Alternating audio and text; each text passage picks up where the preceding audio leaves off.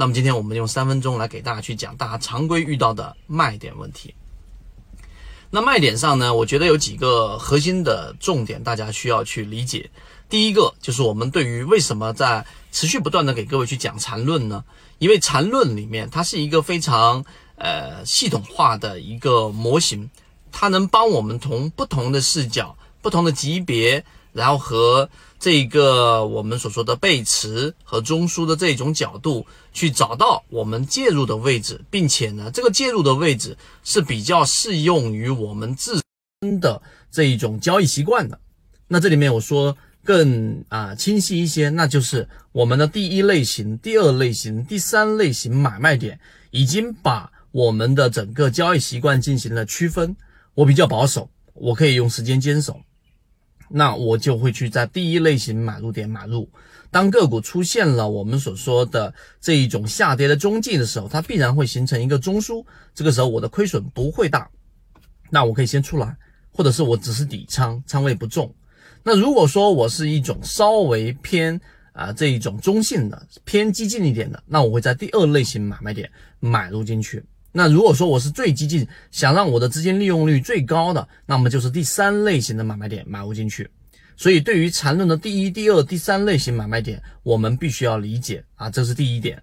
第二个，想把一只股票给卖好，我觉得在卖点的，就是说第一类型、第二类型、第三类型卖点上。我们要有一个理解。首先，我们把这个缠论做了拆解。那我们知道，在小级别上的背驰，它是一个瞬时卖点。例如说，六十分钟的这个 MACD 柱体，对吧？股价的创新高，MACD 柱体出现了减弱，那么这是一个瞬时的一个卖点。那么瞬时的卖点呢，它就有两种方向了。就是我们做买卖出股票的时候，我建议大家可以这样子去思考：就当一个瞬时卖点发出的时候，你必然要做的事情就是一定是减仓，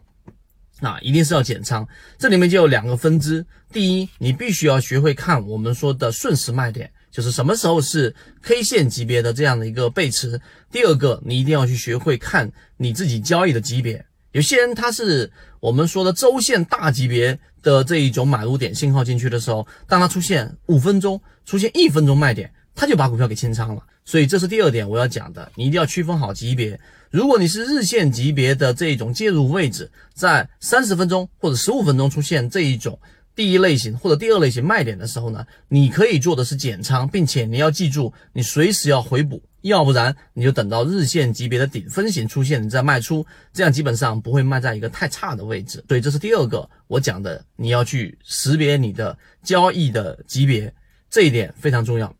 第三点，我认为是最重要的，就是他告诉我说，我希望能够去把我的卖点。去做到这个从原来的五十分、六十分做到七十分、八十分，然后甚至我想做到九十分、一百分，这是一种非常我认为呃错误的方向。为什么呢？因为你要把握好卖点，能做到八十分，你就不要再想到说九十十到一百分了，因为没有一百分的卖点啊。我可能在我的这一种交易生涯当中这么长时间，我认为可能占比也就是在百分之十以内，甚至更低的。打一百分的卖点，这做不到的，做到也是碰到的运气。你只能一定的确定告诉你，你这个卖点一百分了，好，我卖到了最高点，对吧？或者最高点的附近一点点，那这个位置啊，我给打了一百分。但是你就要定定义，这是运气，不是你的实力。